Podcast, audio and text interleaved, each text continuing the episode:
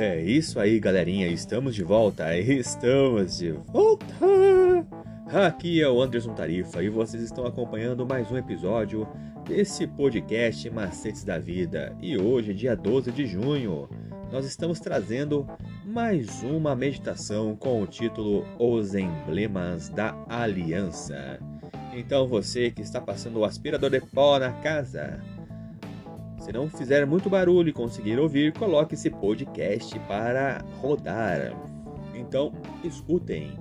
Lá em 1 Coríntios 11, do 23 ao 25, está escrito: Pegou um pão e, tendo dado graças, o partiu e disse: Isto é o meu corpo que é dado por vocês. Façam isto em memória de mim. Do mesmo modo, depois da ceia, Pegou também o cálice, dizendo: Este cálice é a nova aliança do meu sangue.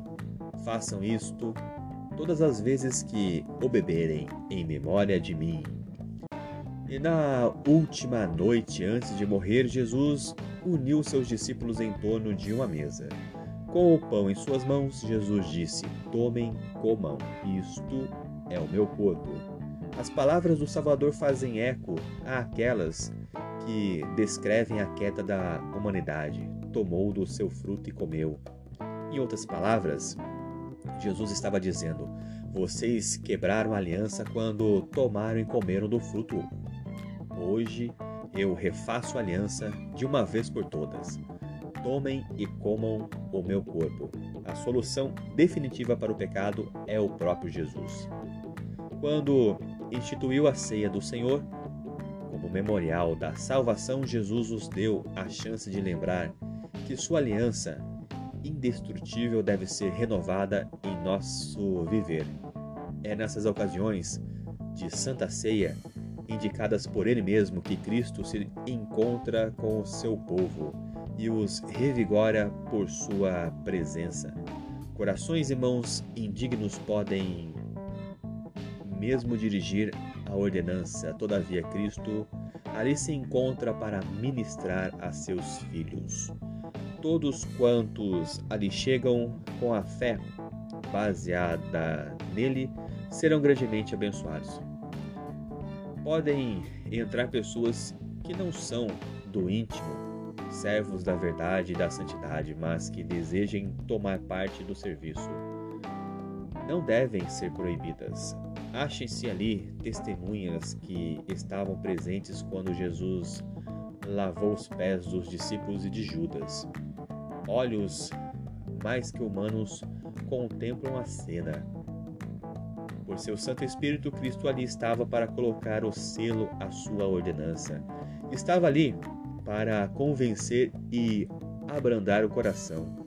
Nenhum olhar, nenhum pensamento de arrependimento escapou à sua observação.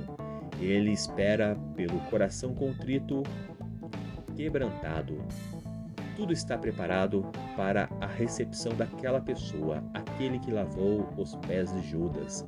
Anseia lavar todo o coração da mancha do pecado. E graças a Deus que, por meio de Cristo, a indestrutível aliança de Deus se torna eficaz e podemos comer e beber, celebrando a salvação. Vamos pensar um pouquinho, quando foi a última vez que você participou de uma Santa Ceia? Alguma vez você já deixou de participar da cerimônia da Santa Ceia do Senhor? E por qual razão? O que você aprendeu hoje mudou o seu ponto de vista com relação a essa cerimônia? É isso aí, galera.